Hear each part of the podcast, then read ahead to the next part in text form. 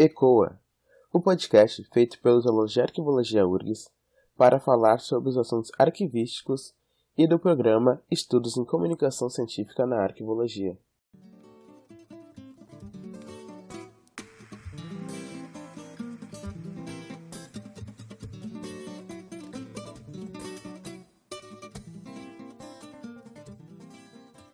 Eu sou Matheus Santos. E eu sou Victoria Firmino, e seremos os mediadores do episódio. E o episódio de hoje é sobre Lei de Incentivo, captação de recursos para arquivos. Mas antes, fique com os destaques do Giro do Arquivo.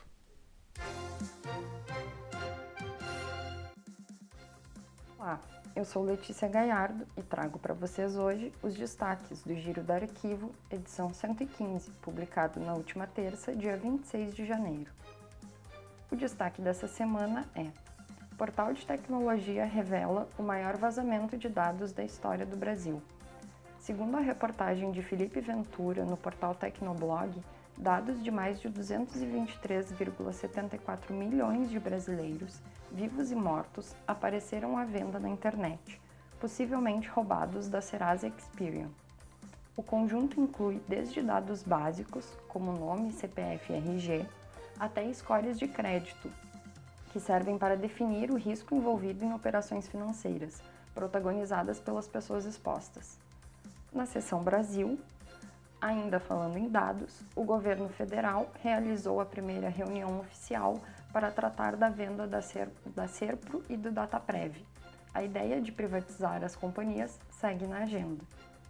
E dois importantes arquivos brasileiros estão sob nova direção o Arquivo Público do Estado de São Paulo será dirigido pelo historiador Tiago Nicodemo. Já o Arquivo Geral da cidade do Rio de Janeiro passa a ser capitaneado pela historiadora Rosa Maria Araújo, que prometeu a oferta de um mestrado em História do Rio de Janeiro no arquivo. A proposta foi posteriormente rechaçada em comentários de José Maria Jardim e Ismênia Martins. Ainda no Brasil, uma parceria entre Google e Folha de São Paulo indexou 2,5 milhões de fotografias do acervo do jornal. As imagens não estão disponíveis para livre consulta, mas o novo sistema de busca facilitará a vida de quem produz o jornal. E o sistema anti-incêndio do Arquivo Nacional está sendo reformado. Quase 8 milhões de reais foram investidos no projeto e está aberto o prazo para submissão de artigos para a revista Acervo. O dossiê Perspectivas em Humanidades Digitais receberá trabalhos originais até o dia 31 de julho. Na seção Mundo, a sede do National Archives and Records Administration em Seattle, nos Estados Unidos, está à venda. Entidades ligadas aos povos originários da região denunciam que o plano do governo é enviar os documentos para longe, dificultando o acesso aos pesquisadores da região. Confira o link para a conferência de Patrick Keraldrin, no ciclo Los Labirintos del Patrimônio Histórico promovido pela Universidade Nacional Autônoma do México. E a ONU lançou um documento importante e fundamental na atual conjuntura. Trata-se do acordo regional sobre o acesso à informação, a participação pública e o acesso à justiça em assuntos ambientais na América Latina e Caribe. Na seção para ler com calma, confira as reportagens. A arquivista e a ativista, por trás de um novo livro sobre Angela Davis, em inglês, no portal KQED. E nos bastidores da ciência, com status de documento, cadernos registram os primeiros esboços de uma pesquisa e podem servir de fonte para outros estudos. Em português, no portal Pesquisa FAPESP. E o Nunca Mais, Arquivar como Resistência, em galego, no portal Prasa. Na seção Para Ver com Calma, Acesse a reunião aberta que apresentou a minuta da política arquivística da Universidade Federal de Alfenas, em Minas Gerais, e o painel Arquivos de Família e Arquivística, que compôs parte do colóquio O Feminino nos Arquivos. Estas foram as principais notícias da semana na área dos arquivos. Tudo isso e mais você confere no Giro do Arquivo O giro é publicado todas as terças, receba grátis em seu e-mail. Para mais informações, acesse nossas redes sociais. Siga Giro da Arquivo no Facebook, Instagram ou Twitter. Lá você encontra o link para assinar nosso boletim e receber o que é notícia no Brasil e no mundo da arquivologia.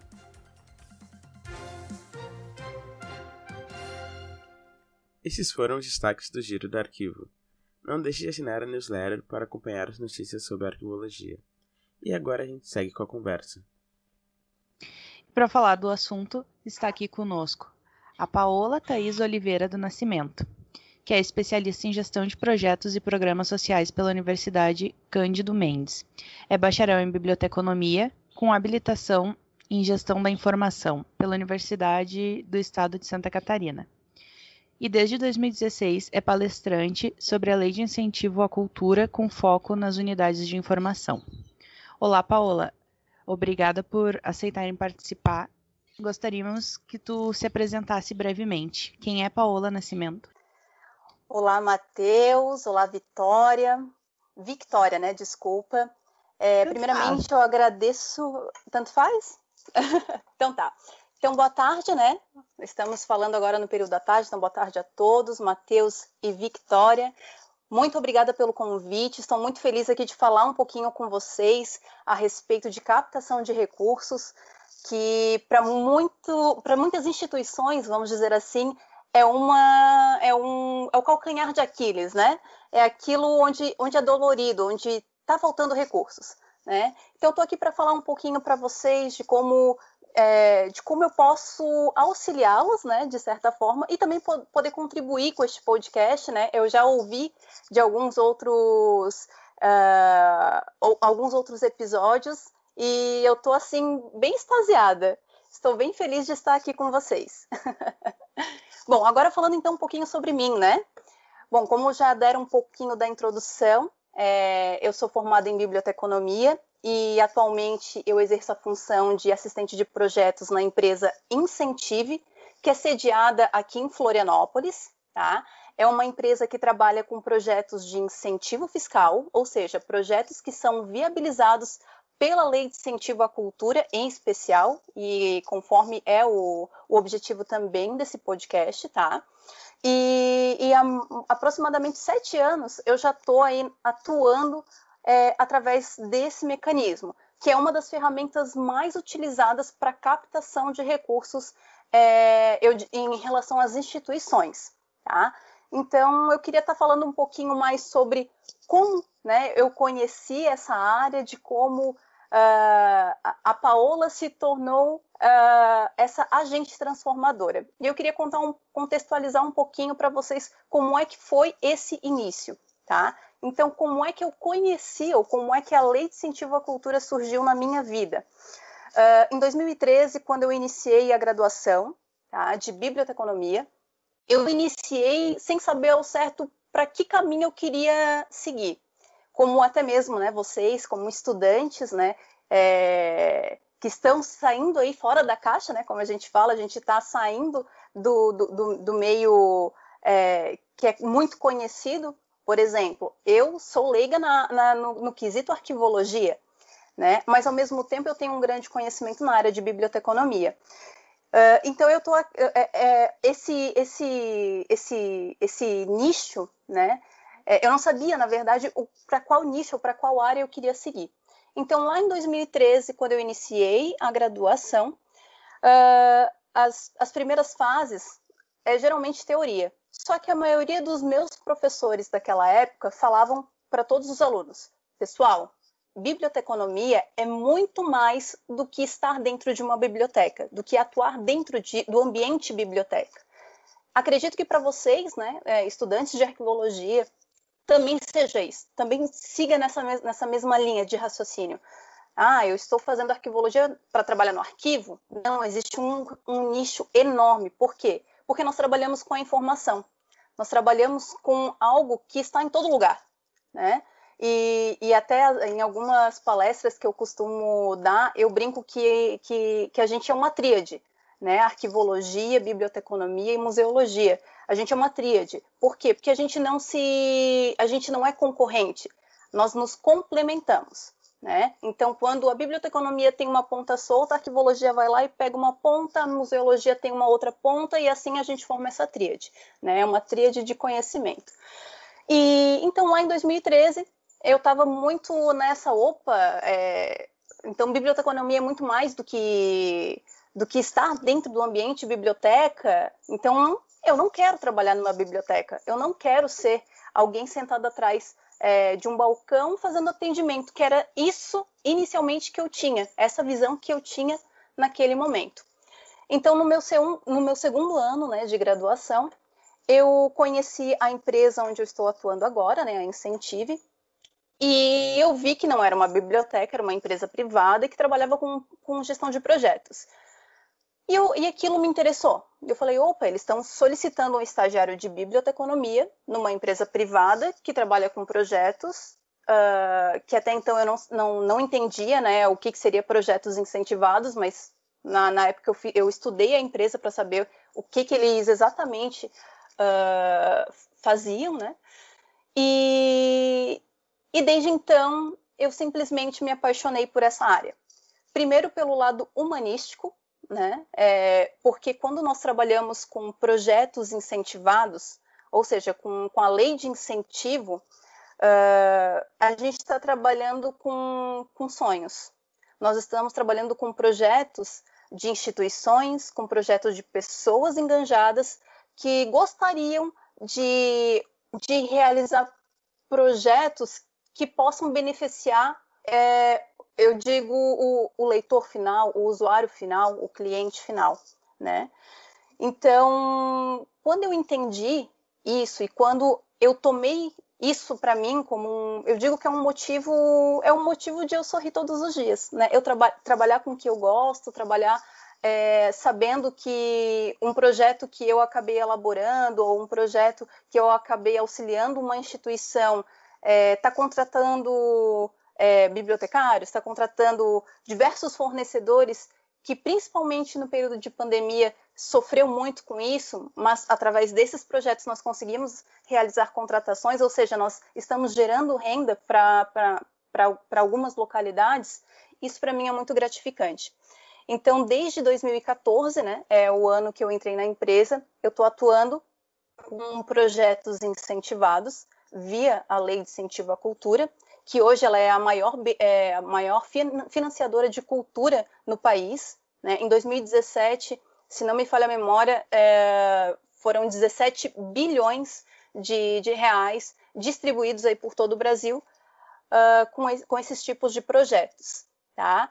Então, desde 2014, é, estou atuando, como eu sou formada em biblioteconomia, os projetos que chegam lá no escritório e que ficam comigo, vamos dizer assim, são projetos é, de instituições é, de, de, de, unidade de informação, né? Então, centro de, centros de cultura, centros de documentação, museus, até mesmo elaboração de livros e bibliotecas, projetos que sejam desse, desse cunho, né? Desse, desse nicho, vamos dizer assim, é, fica tudo comigo.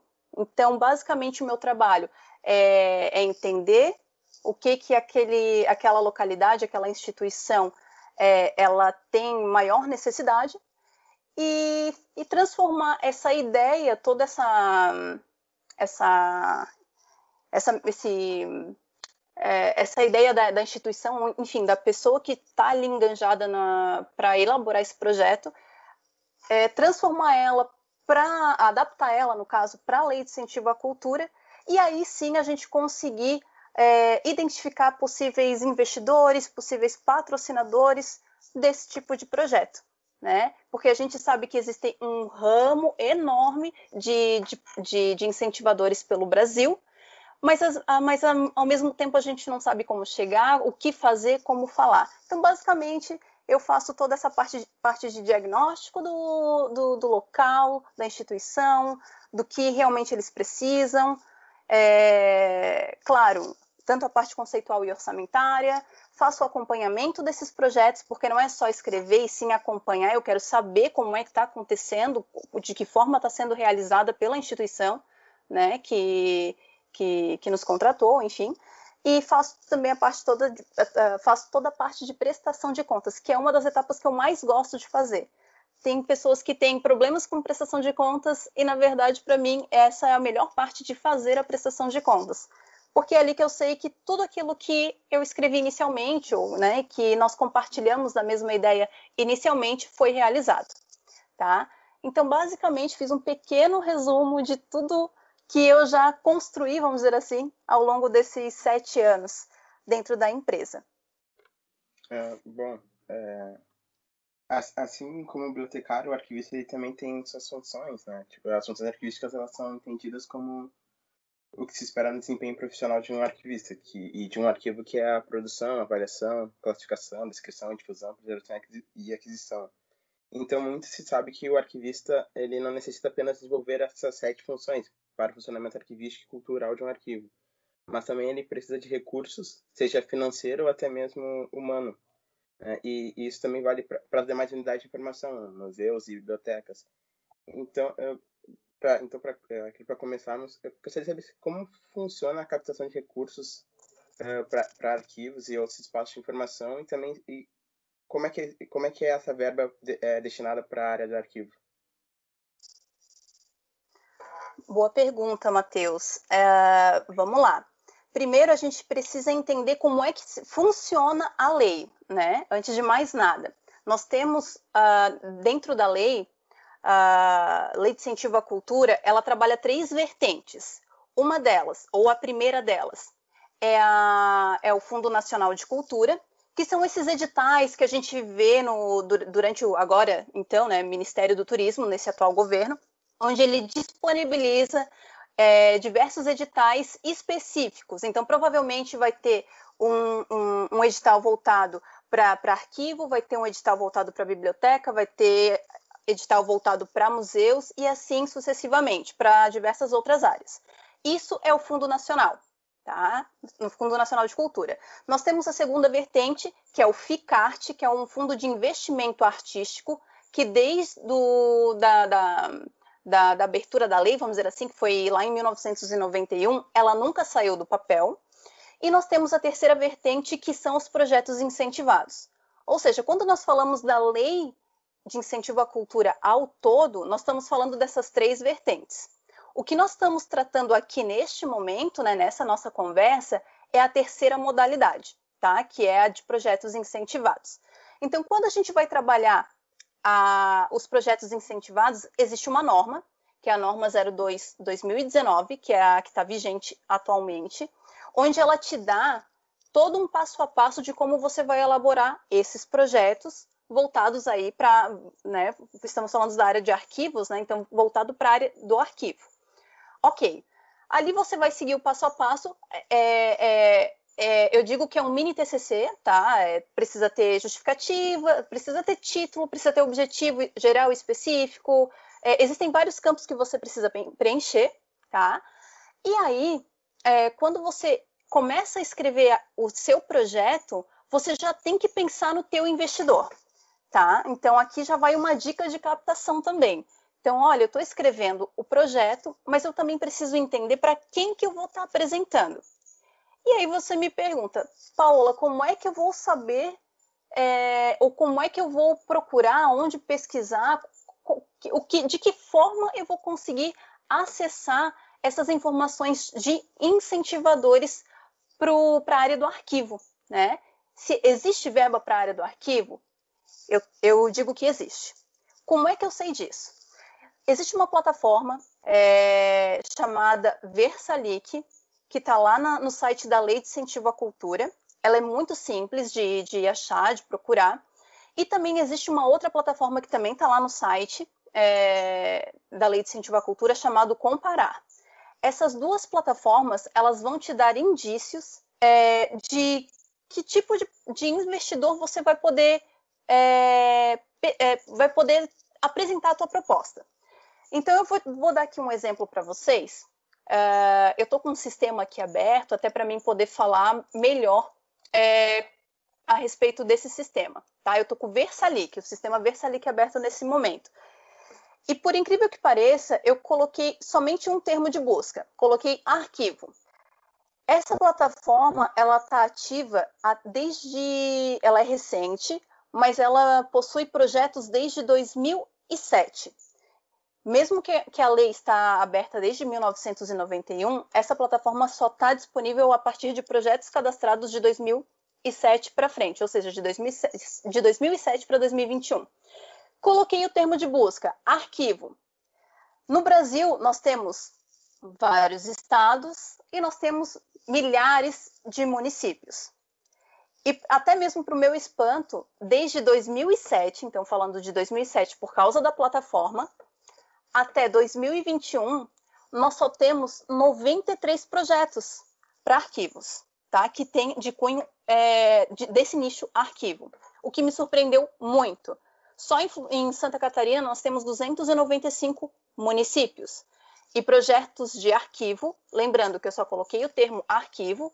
Não necessariamente é, pode haver mais projetos, mas o termo arquivo nós só encontramos, né, pela busca 93 projetos dentro dessa busca que eu acabei de, de, de realizar, ele vai te dar o quê? Ele vai te dar os projetos, vai te dar as instituições que, que, que, que, apresentaram esses projetos, as informações de em qual estado, qual é o status que está o projeto, se ele foi aprovado, reprovado, se ele captou, se ele não captou. E ele também vai te dar, vamos supor que você selecionou um projeto que foi captado. E e ali você viu que, opa, aqui nós temos um projeto que foi captado e eu quero saber quem é o investidor. Eu sei que parece ser um caminho muito é, é, cheio de filtros, vamos dizer assim, mas ele é muito é, transparente. Então, aqui você acessou, conseguiu ver o site, o, a plataforma Versalic, você conseguiu achar um projeto aqui que é até próximo do que você gostaria de escrever e você viu que teve captação. Então, quando você clicar nesse, nesse projeto, você já vai identificar é, quem é o, o, incentivador. Ele já te diz aqui quem, quem é o incentivador e quanto que ele aportou nesse projeto. Então, conforme a, a, respondendo ali a tua pergunta, né? De que forma a gente consegue acessar esses investidores? Fazendo esse tipo de busca, tá? Então, eu sei que que pode inicialmente parecer trabalhoso, e ele é, porque captação de recursos é, por mais que seja algo que eu goste de fazer, né, eu trabalho com projetos incentivados, não trabalho efetivamente de frente com o incentivador, tá? Que existe uma outra pessoa dentro da empresa que ela faz somente esse, esse, esse vínculo entre incentivador e projeto, mas uh, é, é um caminho que é muito tranquilo. Tu consegue acessar de, da onde você estiver Uh, Ai, Paola, eu tô aqui, eu tô com um projeto que, que eu gostaria muito de fazer a revitalização do arquivo. Eu queria fazer aquisição de equipamento, eu queria contratar profissionais especializados para realizar essa atividade, porque mão de obra também não tem. É, eu queria, uh, enfim, é, enfim, eu, gostaria de fazer um, um, um projeto assim com, completinho. Queria fazer um, um, projeto assim bem bem estruturado para poder fazer a revitalização do arquivo. E aqui você, nessa busca, você foi lá e encontrou, poxa, encontrei um, projeto muito parecido com o que eu gostaria de escrever e ele foi aprovado e teve captação. Então aí tu já tem duas informações. Tu já sabe que o projeto que você quer é, ele pode sim ser aprovado, porque nós já temos um exemplo. Segundo, nós temos investidores que apoiam esse tipo de projeto. Opa, então eu quero identificar quem é esse investidor, estudar esse investidor e ver qual que é o, o, o, o, é, o caminho que, que se faz para poder captar. Porque existe, o que, que acontece? Existem empresas que já têm a sua própria plataforma para apresentação de projeto, ou ela transforma, em vez de, de plataforma, ela abre um edital onde você cadastra também ou envia o seu, seu projeto e posteriormente ele é passado por uma comissão de análise, enfim, até ele ser aprovado para você conseguir a captação. Então existem aí algumas formas de captar e caminhos a serem é, é, descobertos, né? Porque dependendo muito da empresa, existem é, tanto esse lado de cadastramento no, do projeto da plataforma, quanto de, de editais que a própria, a própria empresa, né, patrocinadora, enfim, ela abre para poder captar, fazer esse chamamento de projetos já pré-aprovados, tá? Então, o, o, o, o nicho de, de, de, projeto fica muito. Eu, eu, brinco que o céu é o limite. Né? Em, em, tanto em, em, relação às unidades de informação, céu é o limite. Você pode fazer projetos que podem é, trabalhar com diversas ações, diversas atividades durante o ano. Você pode focar somente numa ação, como eu falei, pode ser a, re, a revitalização do arquivo, pode ser a, preser, a preservação é, do arquivo, pode ser a manutenção do arquivo, enfim, tu podes é, escrever diversos projetos com é, pequenos, pequenas atividades e, claro, uh, assim conseguir identificar possíveis investidores através de, desse filtro, dessa busca da, dessas plataformas uh, com, com, esse tipo de projeto, né? Para projetos que possam, uh, eu digo, beneficiar, né? De certa forma, o projeto de vocês. Se beneficiou um, pode beneficiar o outro. É nesse sentido, é nessa troca que a gente que a gente faz, né? Não sei se eu consegui responder a tua pergunta.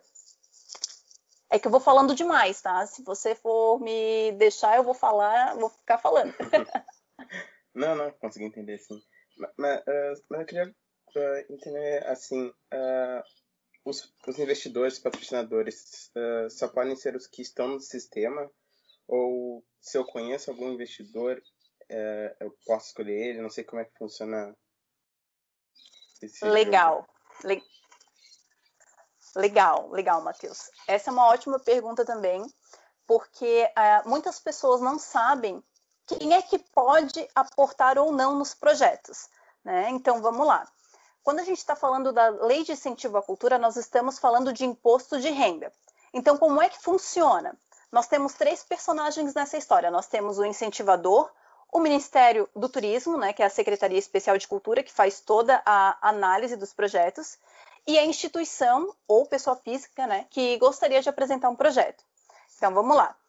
A, a, vamos, vamos dizer que a, a, Associação Arquivística do Rio Grande do Sul, né, no caso, uh, ela montou um projeto, elaborou um projeto, cadastrou no sistema, foi aprovado pela Secretaria Especial de Cultura e o investidor está ali na porta tentando descobrir esse projeto. Ok. Vamos supor que a instituição já tem um, um, um investidor em mente. Tá, vamos, vamos, vamos dar um exemplo aqui da Vale, né? A Vale é um, a, que é mineradora, né? A Vale, ela, a gente já sabe que ela aporta em projetos, então você já sabe que ela é uma empresa que investe em projetos incentivados. Mas eu tenho um mercado aqui da, da região que é bem conhecido e eu conheço o gerente financeiro desse supermercado. E só que eu gostaria de apresentar essa proposta para ele, mas eu não sei se ele pode aportar. Então vamos lá. O investidor ele precisa ser é, a declaração do imposto de renda dele precisa ser tributada no lucro real. Então aí nós já, já eliminamos todas as empresas que são simplificadas e empresas como né, MEI, né, que são microempresários, né, ou pequeno porte, e a, as, as, limitadas, né, que a gente fala. Uh, somente empresas de lucro real, elas podem aportar nesse projeto. Ah, mas esse mercado, ele é lucro real. Opa, então ele, ele pode aportar. Mas ele não está no sistema. Melhor ainda, significa que ele até então, ele nunca aportou em projeto incentivado e você, por, por já conhecer, já saber que, que, que, esse mercado é, de, é tributado no lucro real e nunca aportou, ele pode ser um novo investidor, tanto para o teu projeto quanto para outros diversos projetos, sabe? Então, é, é, um caminho ainda a ser desbravado, é um caminho ainda a ser é, construído para uns e desconstruído para outros. Eu vou te dar um exemplo de um cliente que, que, que, que, eu brinco que é uma, é uma conquista. todo, todo investidor é uma conquista. Então você não pode chegar com, com a cabeça, ah, eu vou lá chegar, vou querer captar, com, já, já quero apresentar proposta e já quero sair com um contrato de patrocínio na mão. Não é, não é assim que funciona. É uma conquista, é uma relação de amor. Né? Da mesma forma que, que, que nós queremos construir um relacionamento é, com o nosso parceiro, a nossa parceira, é assim também com, com o investidor. Então, como é que funciona toda essa tramitação? A gente vai lá, estuda a empresa, conhece a pessoa é, que, que, eu digo a pessoa-chave, que pode ser a pessoa do setor de responsabilidade social, pode ser a pessoa é, do setor financeiro, pode ser a pessoa é, do, do, departamento jurídico, já que a gente nós, nós estamos falando de lei. É, enfim, você vai achar essa pessoa-chave, vai agendar uma reunião. Enquanto isso, você vai estudar essa empresa. Isso aconteceu com um dos nossos clientes. Nós, uh, nós marcamos uma reunião e lá descobrimos que existia um preconceito com a lei de incentivo à cultura. Por quê? Porque eles já tiveram um problema lá atrás com essa lei e eles, na cabeça do, do, do atual gestor financeiro da, da, da época, ele falou: não, essa lei é roubalheira, essa lei é, não, não quero, não quero. E aí nós tivemos que fazer toda uma desconstrução desse pensamento, né, desse, desse gestor, e provar para ele que, que, querendo ou não, a lei de incentivo à cultura, ou lei Rouanet, como ela é bem ou mal falada, ela é conhecida, é, existe né, uh, uh, essa, essa discussão né? Ah, a Lei Rouanet rouba dinheiro, a Lei Rouanet tira dinheiro. Não, não é assim que funciona. Então, nós precisamos primeiro entender como é que funciona a lei para poder chegar lá na frente do investidor e poder explicar, porque vai que esse gestor desse mercado que você conhece é, che chega para você e fala: Ó, oh, Matheus, eu, eu não quero mexer com isso, não quero, eu não quero que, o, que, que a receita lá depois me chame e que eu tenha que devolver dinheiro. Não, eu não quero isso. E aí, com, né, com todo o teu estudo, com todo o teu conhecimento da área, você vai chegar e vai explicar para ele. Só que no caso da relação que a gente teve com esse cliente, demorou dois anos. Não foi tão simples assim. Não foi marcar uma reunião, duas reuniões. Foram dois anos nós trabalhando toda essa relação, né, todo esse relacionamento, até, até ele falar não. Então vamos, vamos tentar novamente. E aí, né, para nossa alegria, no primeiro ano que a gente construiu o projeto, a gente já teve ele aprovado, conseguimos captar o, o projeto é, conforme é, isso tudo em conversa com, com, o incentivador, porque ele também quer saber qual que vai ser a, a troca, né? É, cadastrei um projeto, é, foi aprovado, mas o que, que o, o, o, investidor vai ganhar com isso, né? O, qual que vai ser essa troca? Vai ser a marca dele sendo aparecendo? O que, que vai ser, né? Existem algumas regras na lei, então aqui eu só estou dando uma, assim, é, é, um, é, é, algo muito, muito rápido, né, do que eu dou, costumo dar em palestra ou até mesmo em oficinas, que eu entro profundamente na lei, explico artigo por artigo, é, enfim, eu, eu dou algo muito mais explicado. Aqui eu estou falando algo no modo bem geral, tá? Então, aquele, aquele gestor, voltando lá para o gestor do, do, do, mercado, né? É, tu pode chegar numa situação muito parecida, de ele chegar e falar para você: olha, Matheus, não quero mexer com isso, e você ter que fazer essa desconstrução de pensamento desse gestor, né? Então, eu, é, é, é uma, é uma troca. Então, a partir do momento que você conseguir encontrar esse investidor, que pode ser empresas de lucro real e também pessoas físicas, que às vezes a gente também não, não sabe, mas nós, como pessoa física, também podemos doar se você, como pessoa física, declarar o seu imposto de renda no modo completo. Então, talvez, Matheus, uh, o teu chefe, vamos, vamos dizer assim, é, ele tem uma. A empresa onde ele trabalha não é lucro real, mas ele declara o imposto de renda dele de pessoa física no modo completo. E ele pode doar. Então, às vezes, a gente tem o investidor do nosso lado. pode ser o seu tio, a sua mãe, seu pai, seu avô, enfim, pode ser parentes próximos que que, que declaram o imposto de renda no modo completo e que podem doar para o teu projeto. Então, às vezes, existe, a gente pensa tanto em empresas, empresas, empresas que são tributadas no lucro real, que realmente, que geralmente, né, é, existe esse, essa, essa dificuldade de conversar com, com o gestor, com, com, com a pessoa responsável por, por, por analisar esse tipo de projeto, que às vezes o nosso vizinho do lado que declara o imposto no, né, declara uh, o imposto de renda no modo completo, é, ele pode ser o teu, teu, teu possível investidor. E confesso para ti que existem muito, muitos incentivadores, pessoas físicas, que eles uh, aportam valores bem expressivos, às vezes até muito mais do que empresas. Uh, em 2019, talvez, agora não, não me recordo muito bem, ou ano passado, não, acho que foi 2019. Assim, não vou te dar um, o ano exato, mas ainda foi no, no dos cinco anos para cá. Ele é, é, teve um, um investidor de pessoa física que chegou a doar mais de um milhão. E isso, esse um milhão, pode ou não ser apenas 6% do imposto de renda dele.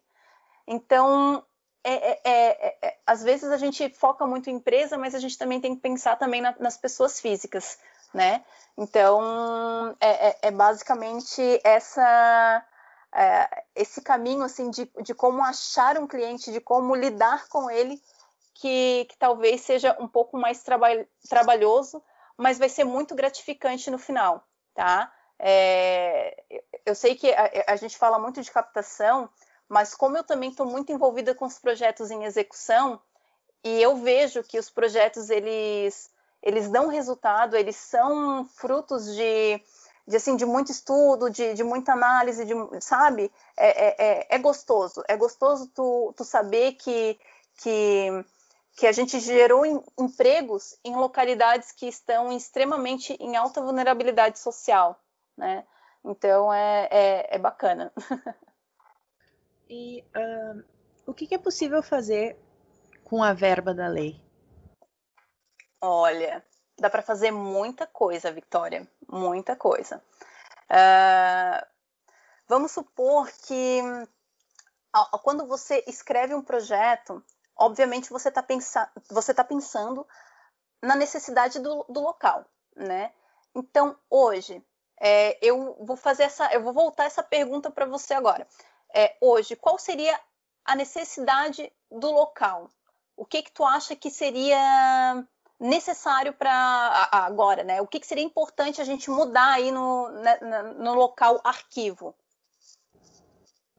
Bah, é tanta coisa, eu acho que desde estrutura até é, profissionais, né? Não sei. É, uhum. muita, é muita coisa. É bastante coisa, né? Mas vamos lá, então, você falou sobre profissionais. É possível eu colocar a, a contratação de profissionais para exercerem funções específicas, profissionais específicos, na, na eu digo, no arquivo? É possível.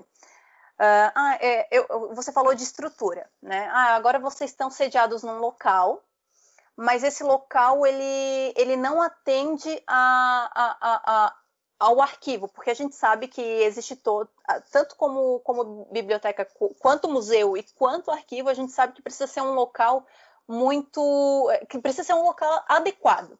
E aí vocês estão hoje localizados num local que não está bem estruturado e vocês gostariam de alterar esse local. Então, pela lei, o que, que vocês poderiam fazer? Vocês poderiam ou fazer a locação de um local mais adequado, é possível fazer pela lei? Você pode escrever um projeto dizendo que você gostaria de fazer, é, de, que você gostaria de estruturar um, um, um, local adequado? É possível. Ah, Paula, a gente tem uma parceria com a prefeitura aqui da nossa região e eles nos, nos cederam um, um, espaço, né, um terreno, para a gente construir um, um, algo, né, um local, uma estrutura é, apropriada para o arquivo. Eu posso? Pode. Você pode escrever sim um projeto que possa, é, que permita construir um local adequado. Então, a lei, na verdade, ela, ela te dá diversas, assim, ó, várias, é, várias opções, vamos dizer assim, porque se a gente for colocar tudo que a gente quer no papel, o projeto vai ser, não vai ser 100 mil, vai ser 30 milhões, 40 milhões. Né? Só o Museu do Amanhã, né, o, o, o plano anual de atividades dele é mais de 50 milhões. Imagina para construir e fazer toda a manutenção, preservação de um arquivo, né? Então, a gente, eu, eu falo, né, que a, a, nós temos um sonho muito grande, né? Nós queremos abraçar o mundo. Ao mesmo tempo, a gente sabe que não conseguimos. Então, nós temos que pegar o quê? Vamos pegar o dedo mindinho primeiro, né? Depois o dedão, depois a gente pega a mão inteira, depois o braço. A gente vai por partes. Então, vamos focar primeiro na real necessidade. Ah, agora você é, falou a respeito da estrutura e da mão de obra. Podemos escrever um projeto, então, que, que, que, que, que possa fazer a contratação de, de, de mais profissionais e que possa fazer pelo menos a manutenção do espaço, não é nem questão de adaptação do local, e sim a manutenção. Podemos, podemos escrever o projeto. Tá? Existem algumas peculiaridades da lei, como, por exemplo, o primeiro projeto da instituição. Nunca apresentei o projeto, vai ser a primeira vez que eu vou apresentar.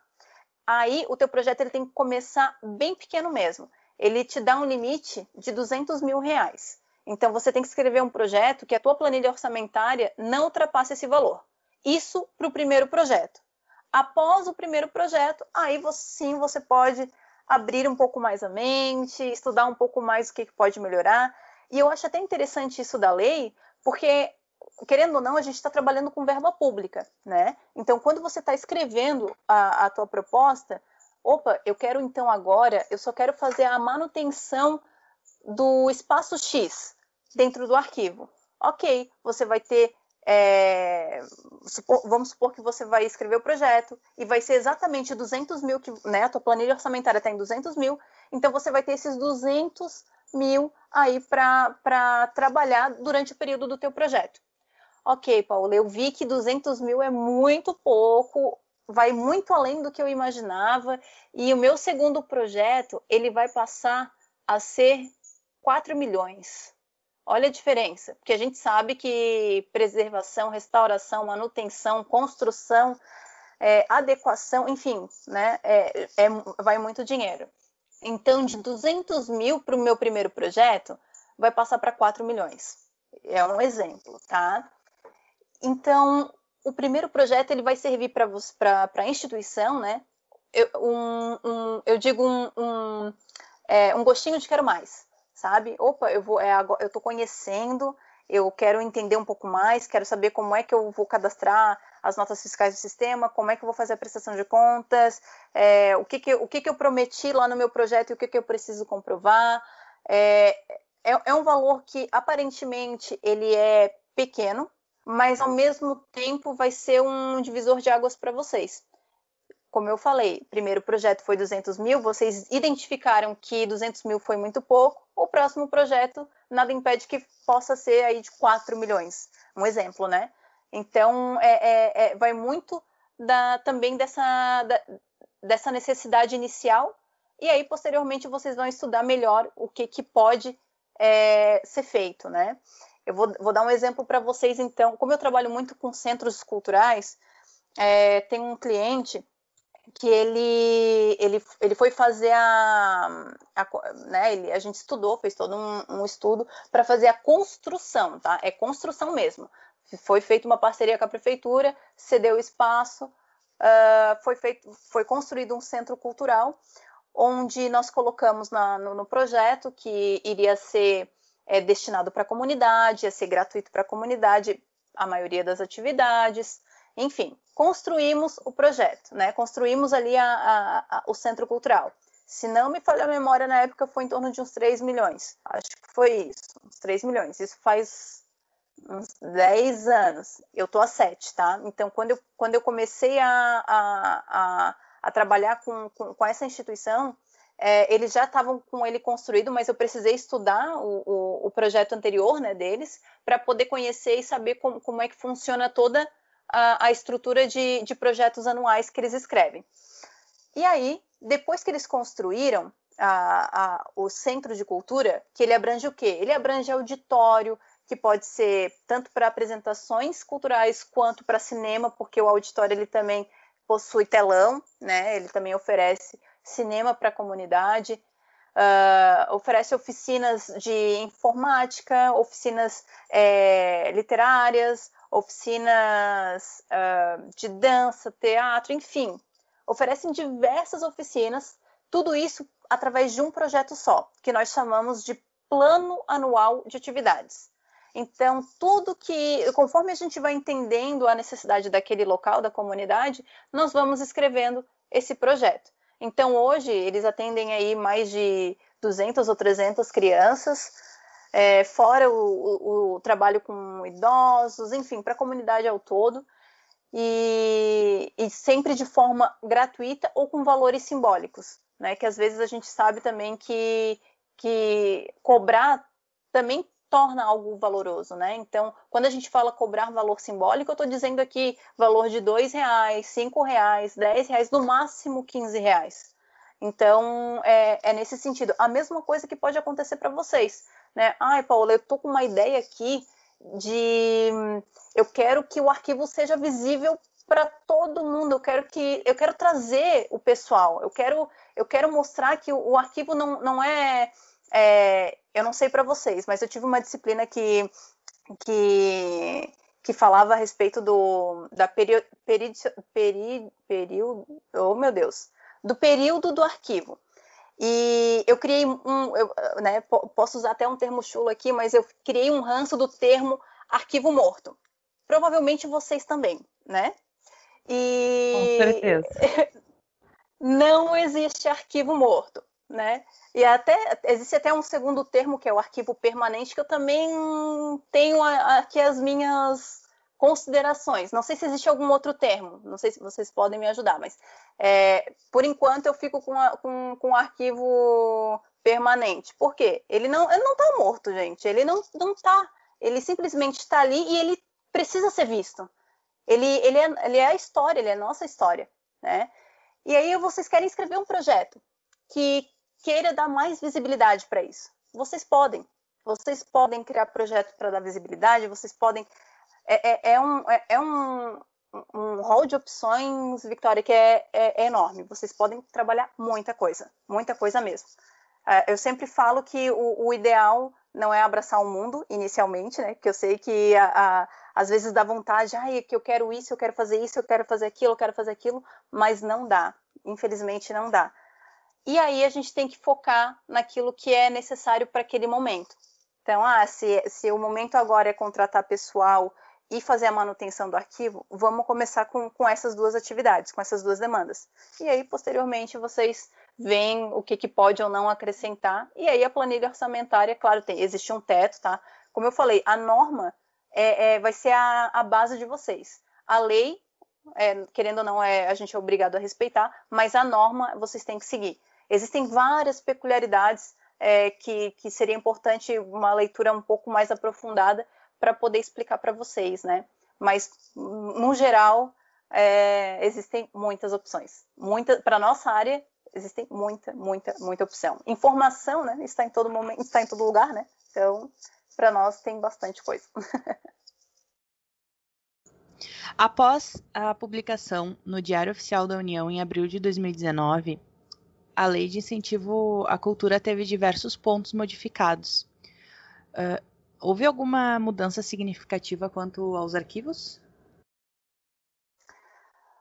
Não, não teve nenhuma mudança, assim, que, que possa influenciar em projetos voltados aí para as unidades de informação, tá? Não, não, não teve nenhum, algo assim, olha, para o arquivo não pode. Não, não teve tá? É, teve algumas alterações posteriormente a essa norma de, de abril de 2019, que foi em março ou junho, agora não me recordo o mês, de 2020, mas com relação à pandemia, né? As atividades, porque né, o setor cultural acabou tendo, sendo abalado né, por causa da pandemia. E aí o, o, a, Secretaria, a, Secretaria, Especial de Cultura ela abriu um, uma nova norma é, colocando ali algumas é, é, restrições ou não do que ou não fazer é, para esses gestores que estavam em execução com seus projetos, né? Mas nada que seja direcionado ao arquivo, nada que seja direcionado para certo tipo de unidade de informação. Não, é só para uh, auxiliar as, as instituições que nesse período estavam com o projeto em execução e que muitas dessas atividades era de, de cunho presencial e por, por, por conta da pandemia não, não seria possível realizar, então eles acabaram tendo que, que, que criar essa nova norma, mas só por questão da pandemia. Agora, a norma de, eh, de abril de 2019 não teve nenhuma alteração com, com relação ao arquivo, tá? Eu acho que agora a gente vai para nossa última, a nossa última pergunta. Uh, já que normalmente a gente pergunta, né, uh, qual é a memória afetiva com arquivologia, mas como tu é da biblioteconomia, uh, na graduação em geral, qual é a tua memória afetiva? Nossa, pergunta profunda. Pois é. Memória, a, memória afetiva. Olha, olha só. Então, é, com relação então a, a, a, essa memória então afetiva, é, na verdade eu tenho muitos projetos, imagina, são mais de 40 projetos que, que eu já atuei, né, no, no, durante todo esse período que eu estou na empresa, mas eu vou citar um para vocês que esse mexeu muito comigo, porque eu, eu participei desde o início, desde a construção até a finalização dele, assim, né? Hoje ele é um projeto contínuo, mas é, naquele momento, para mim foi, vamos dizer assim, foi surreal, tá? Uh, no, em 2019, agosto de 2019, é, foi, foi, um, um, foi, a inauguração de um centro de cultura lá em Minasul, que fica em Goiás. E eu participei desde a construção desse projeto, de como seria a, as atividades, como seria a inauguração, é, enfim, participei, todo desse, participei de todo esse processo. E eu tive a felicidade né, de, de estar lá na inauguração, poder participar, presenciar é, como foi a receptividade de toda a comunidade. Né? Nós fizemos um trabalho é, muito assim, foi muito suor ali, foi, foi pouca mão de obra, mas com um amor assim muito grande é, era o único equipamento cultural da cidade, ou seja, a cidade não tinha nada é, em que a comunidade, em que a, que a comunidade, né, ali a região pudesse dizer, olha, é, aqui não tem um espaço onde eu posso fazer uma aula de canto, aqui eu não tenho espaço onde eu posso ir na biblioteca, aqui eu não tenho um espaço onde eu possa ir num, audi num auditório, assistir uma peça de teatro, ou até mesmo ir ao cinema. E até durante os nossos estudos né, para esse, esse projeto, uh, é, mais de 60% da comunidade de Minasul, da, do município de Minasul, nunca havia entrado num cinema, nunca tinha assistido uma peça de teatro. Ou seja, a, as artes cênicas ali tava, tava falha, né? Tá, havia ali um, um, um, uma certa lacuna. E aí a gente conseguiu proporcionar isso para a comunidade, né? E duas coisas me chamaram a atenção nesse, nesse, nessa inauguração. A primeira é que enquanto eu estava na porta do auditório assistindo toda a solenidade, apareceu uma criancinha de chutando aqui uns oito anos, era uma menina. Ela abraçou minha perna e falou assim: Tia, é, tu sabia que eu vou subir ali naquele palco? Eu vou tocar. E eu não consegui é, medir todo o trabalho, todo o esforço, é, não consegui mensurar o quão era importante para aquela menina. Para aquela menina de oito anos que nunca tinha subido num palco, nunca tinha se apresentado, ela estava eufórica. Ela não me conhecia, eu era, né, eu tava, eu era nova lá, né, na, na, em Minasul, na, naquela região, e ela simplesmente abraçou minha perna, agarrou minha perna, estava toda uniformizadinha. Esses uniformes a gente conseguiu comprar com verba do projeto. É, olhava para mim com aqueles olhos brilhando e falava: Tia, tu sabia que eu vou subir em cima daquele palco e vou tocar? Eu lembro que eu, eu fiquei bem emocionada. Eu falei para ela: então a tia vai estar tá aqui, vai te ver e vai estar tá te aplaudindo aqui de trás, aqui do fundo. E ela pegou e saiu. Ao final de toda a solenidade, nós tivemos alguns depoimentos e, e um, um, depoimento que nos chamou a atenção também foi de uma avó que, que levou a sua neta para participar da, das oficinas, né? Ela, ela inicialmente não participava de nada, não tinha o que fazer na, no caso da, na cidade.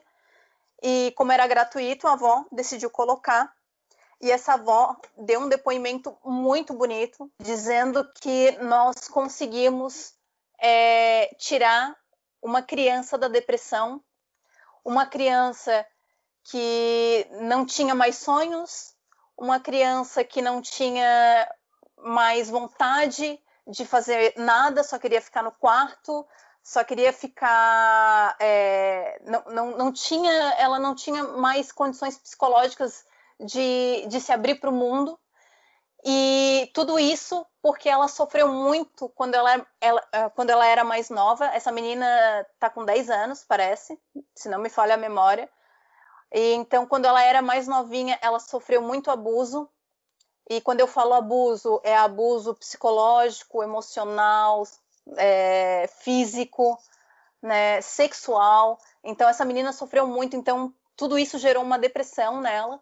E nós, através de um projeto, onde eu estava sentada atrás de uma mesa, junto com a, com, com a instituição, discutindo, vendo o que, que, a gente podia fazer, o que, que pode, o que, que não pode, o que, que vai, o que, que não vai, e saber que lá no final é, a, a, aquele beneficiário final conseguiu aproveitar muito mais, né? A gente ofereceu uma oficina é, gratuita para ele e ele saiu da depressão. Ela saiu da depressão, né? É, é, isso, isso realmente não tem como não não se emocionar. Eu, eu, eu quando eu começo a lembrar de, dessas situações e também de outros projetos uh, que que me que mexem comigo, eu, eu já, eu já vocês porque não estão não, não estão me vendo, mas eu já fico aqui com o olho lacrimejando, eu já tenho vontade de chorar porque realmente é muito gratificante. Eu gosto do que eu faço, é, eu, eu, gosto de, de saber que, que tudo que a gente está construindo naquele momento é, vai ser algo muito mais. É, vai ser algo imensurável para aquele que vai estar recebendo ao final. Né? Então, para mim, é muito gratificante. E um exemplo também que eu gostaria de dar, porque é do Rio Grande do Sul, então também não posso falar, não posso deixar de falar do, né, do Rio Grande do Sul, que esse é outro exemplo que, que eu digo que nós, eu em especial, já que estou né, nessa área por, por, por, muito tempo, que eu digo, né, sete anos quase, mas já é um, um meio caminho andado, é, eu sou uma agente transformadora. E a, a arte, a cultura, ela transforma vidas, né? Então, no Rio Grande do Sul, talvez vocês conheçam, Entre Rios do Sul, é uma cidade muito pequenininha, de somente 3 mil habitantes, e foi o primeiro projeto em que, que houve a construção do Centro Cultural de Entre Rios do Sul. Existe um centro cultural lá, que foi 100% viabilizado pela Lei de Incentivo à Cultura. Ele é o primeiro projeto pela lei. Nós temos até um, um parecer do próprio Ministério dizendo que ele é o primeiro hum, centro cultural uh, construído, né, viabilizado 100% é, pela Lei de Incentivo à Cultura, pelo artigo 18. E esse, esse, esse centro cultural, antes de ele ser construído, entre Rios do Sul, uh, dois anos antes, foi considerado a segunda cidade mais violenta do, do Rio Grande do Sul. E depois, após a construção desse centro de cultura, dois anos depois, ou um ano depois, acho que foi dois anos depois, esse, esse ranking, no caso, o município de Entre Rios do Sul, já tinha saído do ranking de um dos mais violentos. Então, aqui a gente já consegue ver que, que esse tipo de equipamento cultural, ele transforma. E nesse caso, ele transforma vidas, ele chegou a transformar cidades e, claro, é, ele também nos transforma como pessoa. Então, eu estou sempre aprendendo algo novo com cada projeto. Então, para mim, cada projeto tem uma, uma, uma especificidade que eu vou aprender e que eu vou levar para a vida. E é isso. A arte, ela transforma vidas. E assim como transformou a minha. Já estou aqui quase chorando. Bom, eu acho que tenha sido o depoimento mais emocionante, acho que até hoje, do, do podcast. Hum, né? Pois bem, mas uh, eu gostaria de agradecer a tua participação, Paula. Muito obrigado mesmo por ter aceitado participar com a gente. E caso queira deixar alguma consideração final, a fala é sua. Obrigada, Matheus. Obrigada, Victoria. É, obrigada a toda a equipe do ECOA, né? é, é, o arquivo aí saindo fora da caixa com esses podcasts. Eu fico muito feliz, né, quando eu vejo assim estudantes enganjados é, fazendo novas descobertas. É, captação de recursos talvez não seja algo novo para vocês, mas ao mesmo tempo seja é, algo que vocês é, possam, uh, eu digo, aprender um pouco mais. Espero ter contribuído um pouco mais com esse aprendizado de vocês. É, pode não ser algo fácil, mas é algo muito gratificante trabalhar com esse tipo de lei de incentivo. Eu estou falando só da lei de incentivo à cultura, eu só falei, na verdade, da lei de incentivo à cultura, mas existem outras leis que podem também é, ser benéficas para a área do arquivo, né? Eu gosto muito de falar, então eu só queria mesmo agradecer é, a toda a equipe, agradecer né, a professora Leolíbia pelo convite, fico muito feliz e eu também me coloco à disposição de vocês para posteriormente ter novas conversas. É, enfim, eu estou à disposição e muito, muito obrigada é, por, por me deixar compartilhar um pouquinho dessa experiência que eu, que eu tenho com relação aí às leis de incentivo, em especial uma das ferramentas de captação de recursos, que é a Lei Rouanet. Muito obrigada. Bem, vamos encerrando esse episódio do programa de extensão ECOA, um projeto da arquivologia da Universidade Federal do Rio Grande do Sul, para dar, dar voz à arquivologia, mostrar o fazer arquivístico e o pensar fora da caixa. Até o próximo episódio, sigam a gente nas redes sociais, arroba ecoa com dois Cs, ponto URGS, e se você gostou, não deixe de compartilhar.